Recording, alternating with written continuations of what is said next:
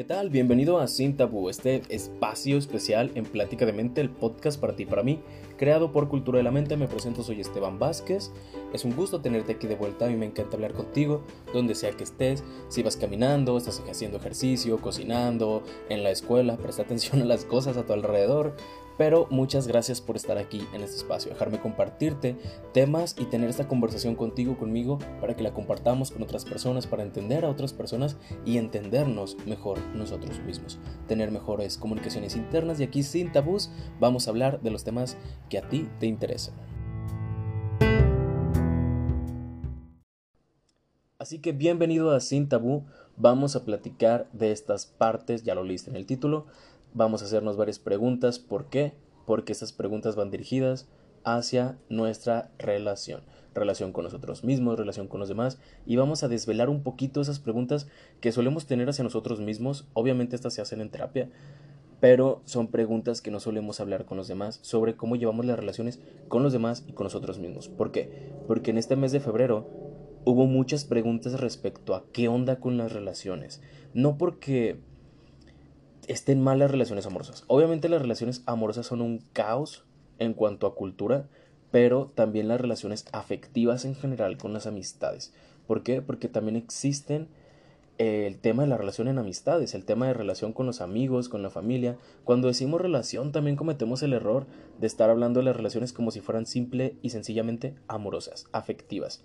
Y no, no solo existen las relaciones en pareja, y todavía en pareja existen las relaciones de poliamor, que es otro tema muy complicado. Ya me conoces, si no, me presento, soy Esteban Vázquez, y este tema te lo traigo porque estas preguntas concisas que traigo aquí en una libretita llegaron al consultorio. Han llegado a lo largo de todo el año, pero en especial en el mes de febrero. ¿Por qué?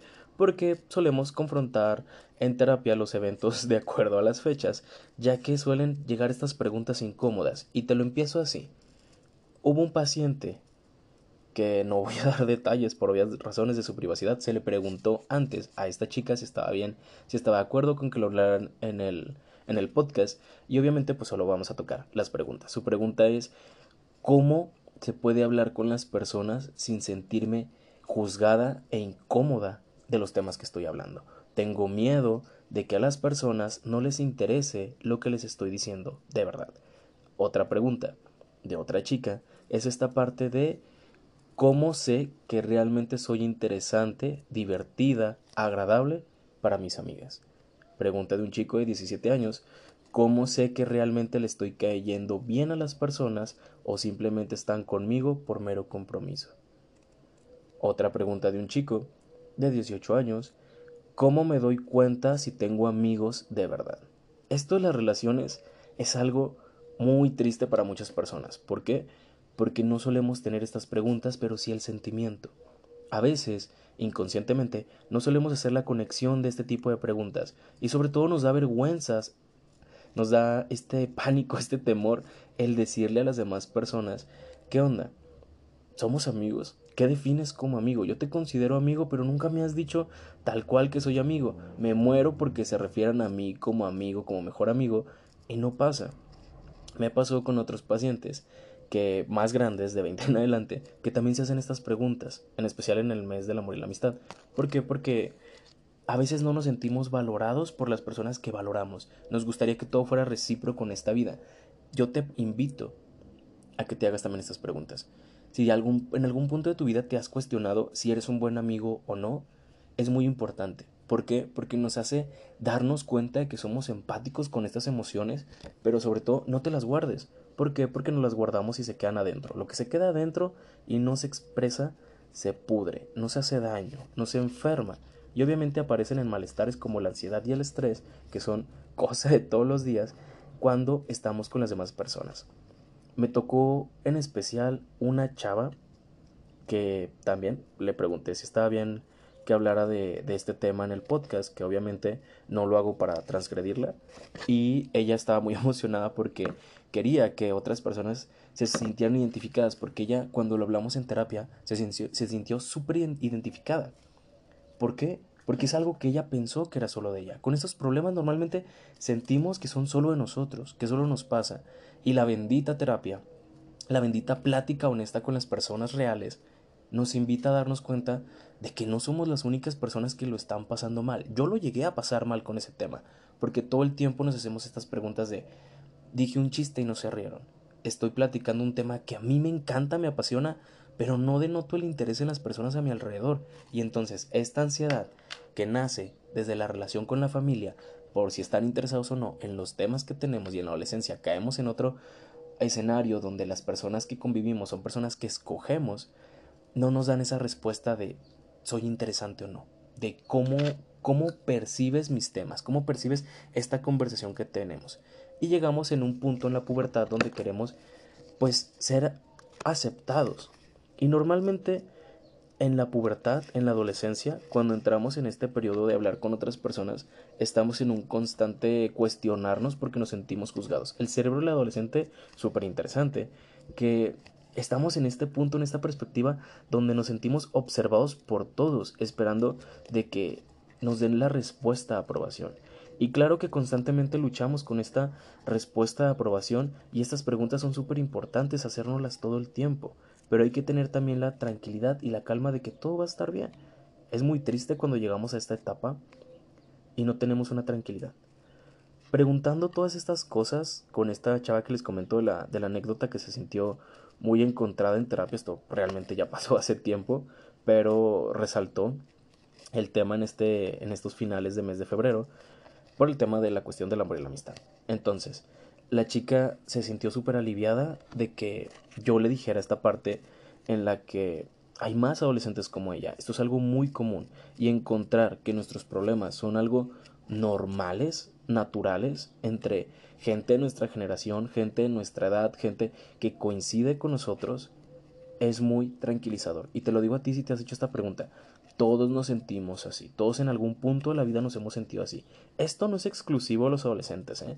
La gente cree que cuando entras al mundo laboral, este, dejas atrás los problemas de la escuela y a lo mejor puede ser un poquito ansioso para algunos esta parte que como termino la escuela, las ansiedades de la escuela y en el mundo laboral es igual. Pues sí, porque al final de cuentas estás tratando con personas, personas que constantemente están poniéndose en duda en si están siendo aceptadas o no. Esto no le pasa a todos, aclaro. ¿Por qué? Porque va en el cómo nos educaron. Y así como esta chica nunca encontró una persona que le demostrara que se sentía identificada con este problema, que denotara esta conversación, nunca se sintió con una persona que la entendiera. Hablándolo en terapia, se dio cuenta de que era más normal y se adentró a preguntarle a sus amigos me consideran una buena amiga, me consideran la mejor amiga, me consideran una buena persona, me consideran una persona de confianza, me consideran divertido. ¿Qué consideran que es divertido de mí? ¿Se ríen conmigo o de mí?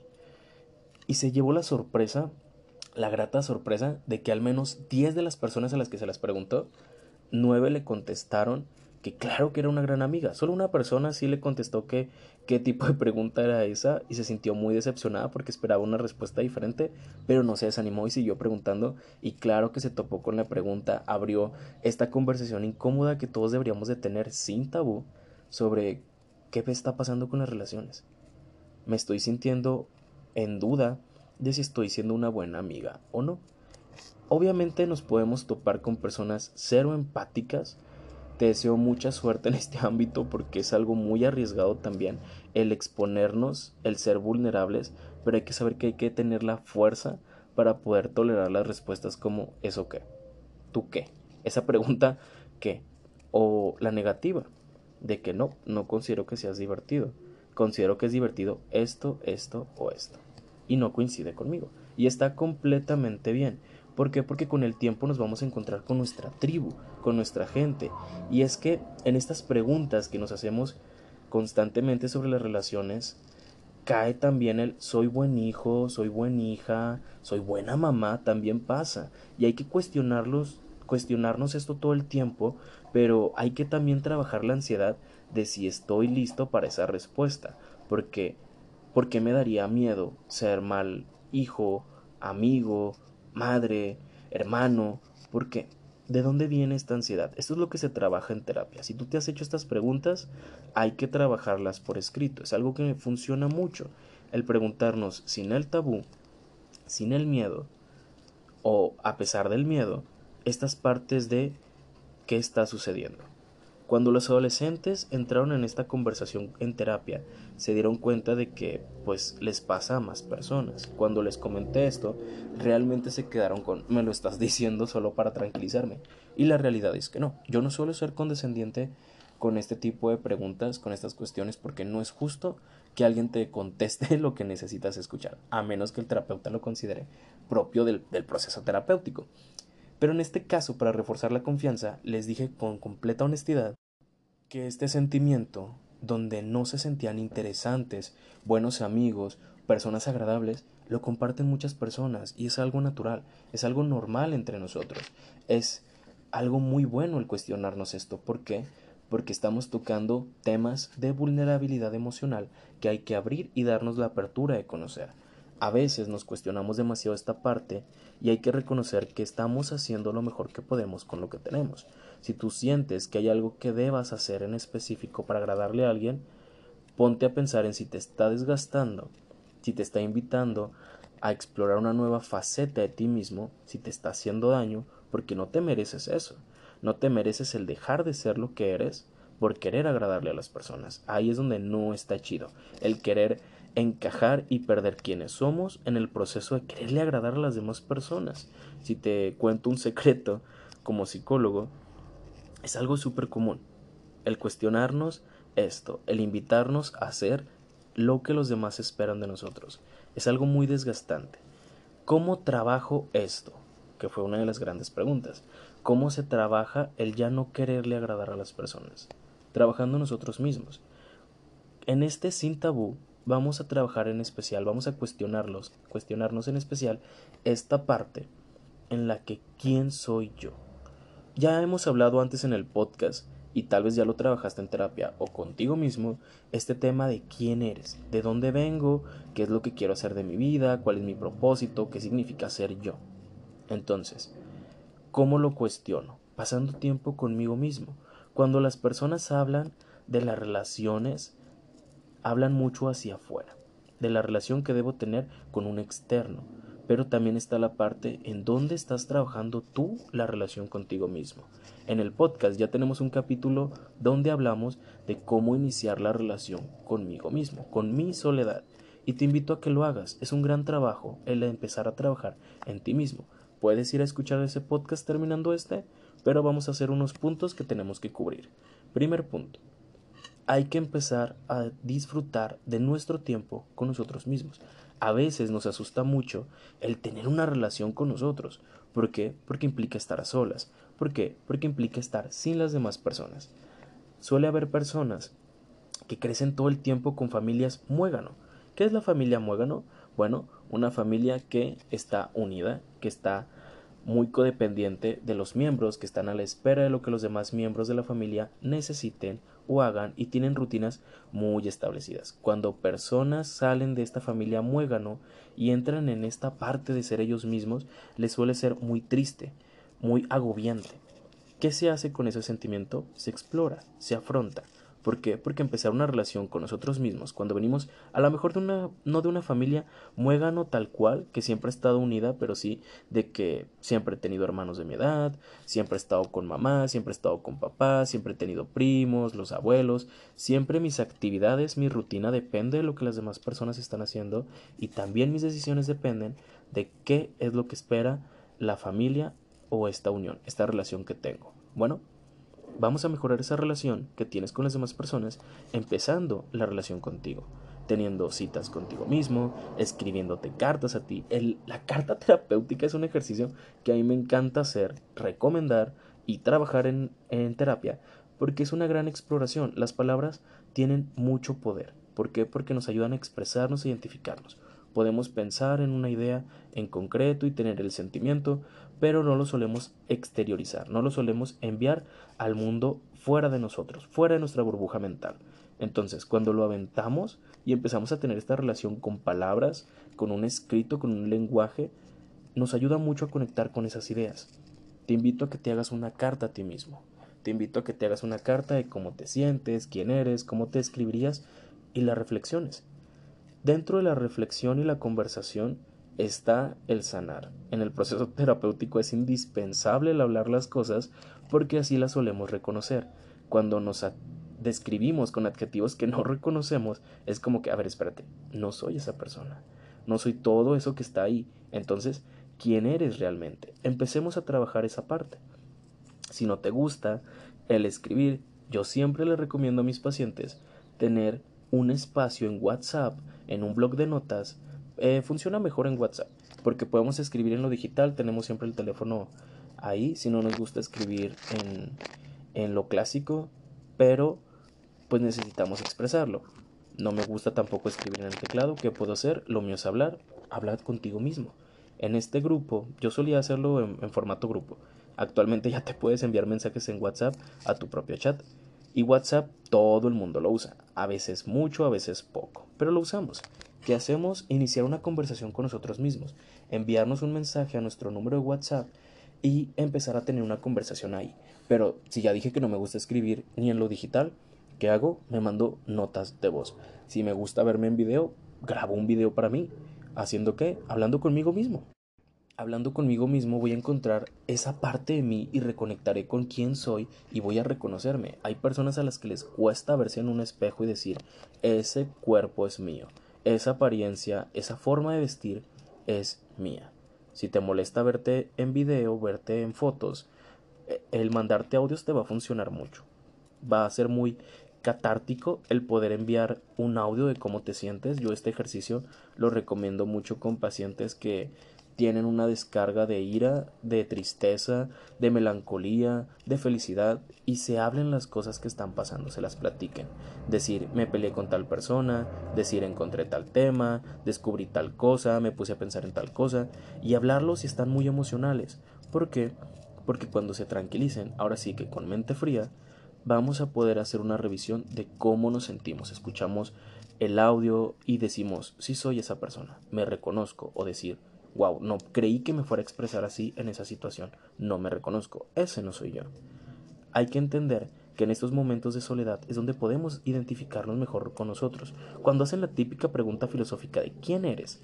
Bueno, no eres tu nombre, no eres este lo que estás haciendo, no eres tu ropa, no eres la forma en la que te estás describiendo, entonces ¿quién eres tú? Dentro de estas preguntas filosóficas, yo siempre lo he creído, no hay respuestas concretas ni satisfactorias porque no podemos definir a todos con las mismas palabras. Pero si tú te defines y te identificas con las palabras que estás usando, en un momento en el que ya lo reflexionaste y no solo en un, único momento, sino en varios en los que te has, te has tomado el tiempo de reflexionar quién eres, ahí sí te puedes definir con esas palabras. Hay situaciones muy extremas muy tristes, muy de ira, muy de tristeza, muy de asombro, muy de felicidad, y dices que ese momento te podría definir, pero tampoco es justo que te definas por un único momento de tu vida que se fue a un extremo.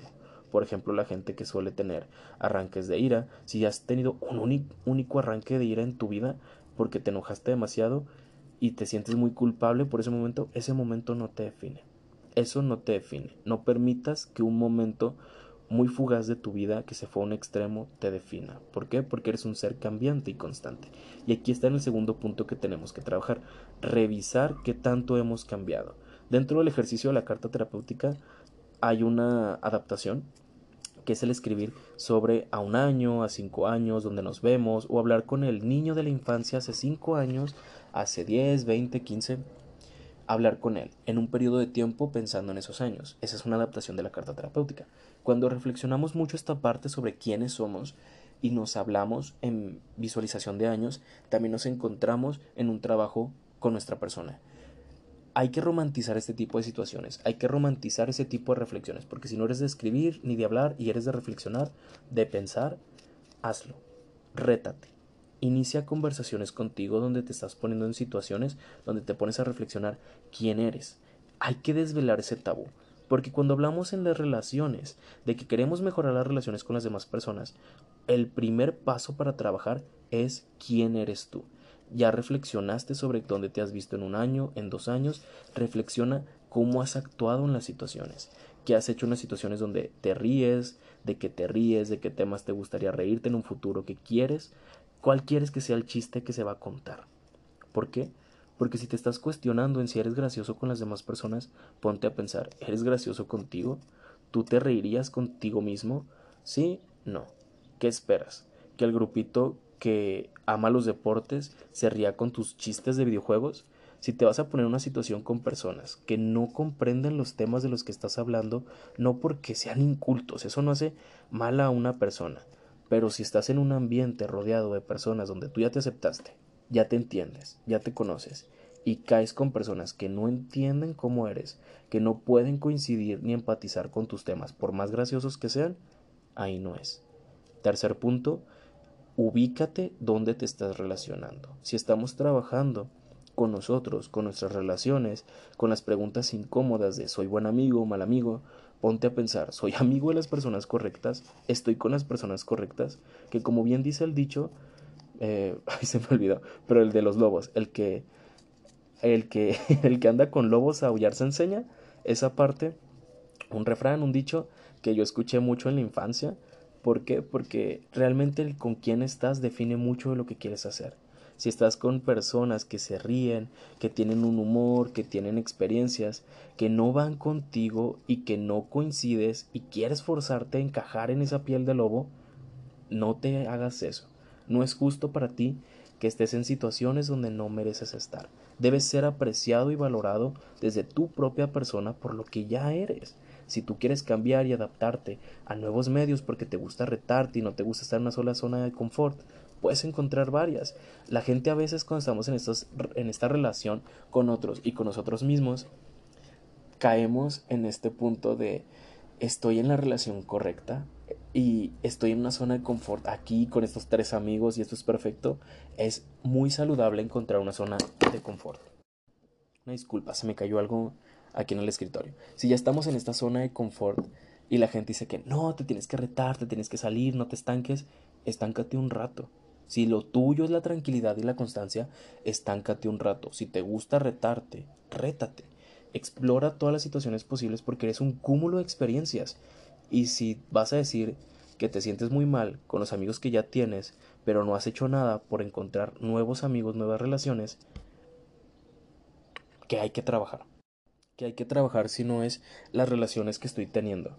Que hay que trabajar si estoy en la misma zona de confort y claro que es se puede tener la zona, pero también se pueden tener varias zonas en las que puedas estar seguro. Se trata de estar bien con uno mismo. Y si el estar bien con uno mismo es tener una sola zona de confort, que sean los amigos, quédate con ese grupito de amigos. Fortalécelo, cuestiónalo si te están haciendo daño, si le estás haciendo daño a alguien, si todo está bien, si todo se siente bien, qué se siente mal, qué podemos trabajar, qué podemos cuestionar. No tengas miedo en cuestionar si con las personas con las que estás son las personas seguras. Y esto también va hacia tu propia persona, que es otro de los puntos que vamos a tocar. ¿Qué lenguaje usas para comunicarte contigo? Fue algo que le cuestioné mucho a los pacientes en este aspecto de que se presionan mucho para estar en situaciones cómodas con las personas, porque eso vienen en las relaciones que hay en los medios. Tú ves una película donde las personas tienen a su mejor amigo, de confianza, todo el momento están hablando, todo el momento están jugando, y tú anhelas eso porque es lo que ves que se hace.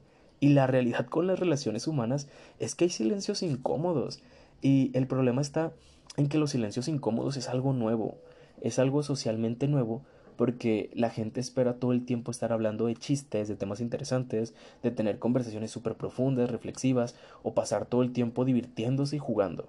También está el tiempo que pasas con los amigos donde no haces nada, donde estás a gusto de no hacer nada, donde estás tranquilo con que la conversación sea nula, donde la actividad sea estar recargado el uno con el otro en el piso, en el sillón, este, en algún sofá, en el cine, donde no están teniendo una conversación real la gente cree que el estar con amigos, el estar en una relación, es todo el tiempo estar en una conversación y la gente se presiona para estar en esa conversación. Me pasó con un par de pacientes que tienen esta, esta sensación de que todo el tiempo tienen que estar hablando con sus mejores amigos porque si no se estropea la relación. Y la realidad es que no, las relaciones tienen que soportar ese tipo de situaciones porque son naturales, se dan. El ser humano tiene diferentes formas de responder a las situaciones y si estás triste, estar triste con esa persona. Si estás feliz, estar feliz con esas relaciones. Si estás preocupado por algo, no tengas el miedo de explorar esa preocupación con las personas que están a tu alrededor, con las personas que son tu relación segura. Entonces, vamos a cuestionarnos todo esto. Te invito a que me mandes un TikTok, bueno, un mensaje por TikTok, un mensaje por Instagram, un mensaje en Facebook, porque tenemos espacios en varias plataformas, en varias, en varias este, aplicaciones donde podemos generar una conversación. Mucho de este tema me lo enviaron en preguntas muy concretas, que una de ellas fue cómo mejoro mis relaciones, cómo mejoro mi relación con mi mejor amigo, cómo puedo trabajar una relación amorosa más sana. Esto lo vamos a hablar en otros episodios del, del podcast, sin tabú, ¿Por qué? Porque hay que desvelarnos estas preguntas. Pero antes de aventarnos a todas esas, esas, preguntas de relaciones complicadas, te invito a que te hagas esta primera reflexión de qué relación tienes contigo. ¿Disfrutas los silencios incómodos contigo? ¿Por qué? Porque si yo disfruto el estar en silencio conmigo, cuando esté con personas donde se aparecen estos, estos silencios que son necesarios, estoy tranquilo, le expreso mi tranquilidad a las demás personas y me relajo. Entonces ven esa tranquilidad en mí y podemos trabajar esa tranquilidad como todo está bien. Todo está tranquilo, todo está bien, no estás enojado conmigo, no estás aburrido conmigo, porque también ese es uno de los miedos más grandes, que el que el hecho de que no tengamos conversaciones profundas, el que la gente no se ría de nuestros chistes, significa que estamos haciendo las cosas mal. Y no, la realidad es que no. ¿Por qué? Porque puede ser muy gracioso tu chiste, pero la persona no se rió. No es de reírse, no es de carcajearse y tirarse al piso y casi llorar de la risa. No, su forma no es así. O al contrario, eres una persona súper risueña que todo el tiempo está riendo y ni siquiera te dio gracia, pero te ríes, porque esa es tu personalidad, esa es tu forma de responder al mundo, a las personas. Hay que entender que las relaciones tienen su complicación, su complicación en el hecho de que no son como todas encajar en el mismo cuadro, en la misma caja, no son así. No son de encajar en los estereotipos que vemos en redes, que vemos en televisión, que es muy común, porque esta es una de las preguntas que más me hacían los adolescentes que tengo en el consultorio. Esta parte de que es que yo lo vi en la tele, yo vi que es así. El mejor amigo debe ser así, la novia debe ser así, el novio debe ser así. Y la realidad es que no, las relaciones son complicadas, los silencios incómodos existen y son naturales, las conversaciones vergonzosas son naturales, las conversaciones vulnerables son naturales y hay que naturalizarlas más. Diría normalizar, pero lo normal es que no se suele hablar de esos temas. Si tú tienes la fortuna de tener una relación de cualquier tipo, recuerda que aquí hablamos de relaciones tanto de familia, amorosas, de amistad, de todo tipo de relaciones. Si tú tienes el beneficio, el placer de disfrutar una relación en la que puedes hablar de estos temas, explóralos, no tengas miedo. Si anhelas una relación así de fuerte, no temas el tocar temas incómodos, no temas el abrirte. ¿Por qué? Porque de qué nos sirve tener relaciones en las que no podemos confiar. Si estamos esperando a que llegue el amor de nuestras vidas y que con esa persona sí contarles todos nuestros secretos, contarle todas nuestras preocupaciones, está bien, está bien que tengas una pareja romántica que pueda escucharte. Pero también está muy padre, es algo muy lindo el que tengas relaciones en las que no son de amor, no tiene que ver con la intimidad, no tiene que ver con esta atracción física, y que aún así podemos tocar temas vulnerables. Te invito a que le platiques, le cuentes lo que has aprendido este podcast a tu mejor amigo, a quien consideras tu mejor amigo, a preguntarle, a decirle, ¿tú me consideras tu mejor amigo? ¿Quién considerarías que es tu mejor amigo?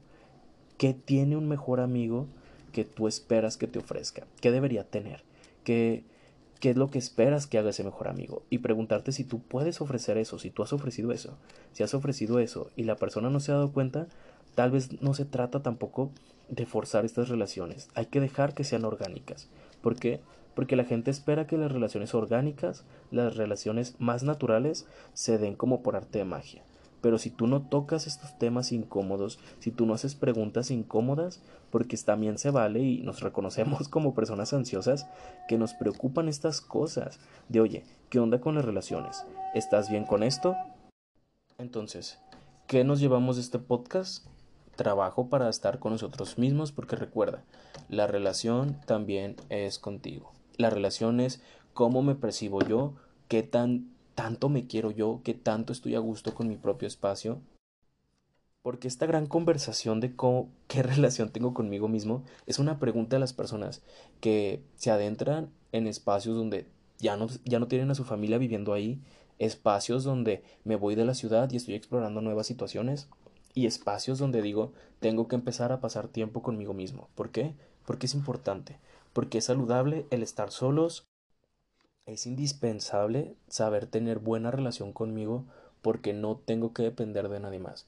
No tengo que estar dependiendo del todo el tiempo estar de fiesta para poder estar acompañado. No tengo por qué soportar una relación amorosa, sentimental.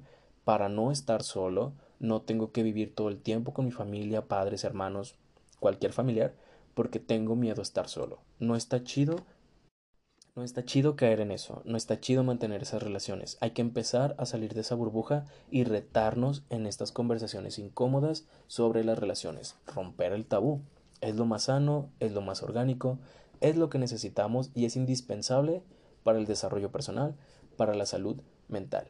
Te agradecería muchísimo que compartieras este tema con tus amigos, con tus familiares, en tus redes, ya sabes, está en cualquier plataforma de escucha de podcast, de streaming. No, streaming no. está en muchas plataformas, Apple Podcast, Anchor, está en Spotify, otras que la verdad no me acuerdo sus nombres, pero me sale ahí que se reproducen. También lo puedes escuchar desde la web, desde Google Podcast, googlearlo, lo puedes buscar y aquí tenemos este programa se lo puedes comentar a cualquier persona porque pues yo te digo esto, pero tú lo estás escuchando aquí, así que se lo puedes decir toda esta información a otra persona. Muchas gracias por estar aquí, muchas gracias por acompañarme. Yo ahorita estoy trabajando desde casa, tengo aquí mi cafecito, estaba recortando unas hojas que necesito, tal vez escuchaste por ahí el tijerazo, se me cayeron en una ocasión las tijeras. Muchas gracias por estar aquí. Te mando un saludo, un besote, un abrazo donde sea que estés. Yo encantado de que tengamos esta conversación. Nos vemos.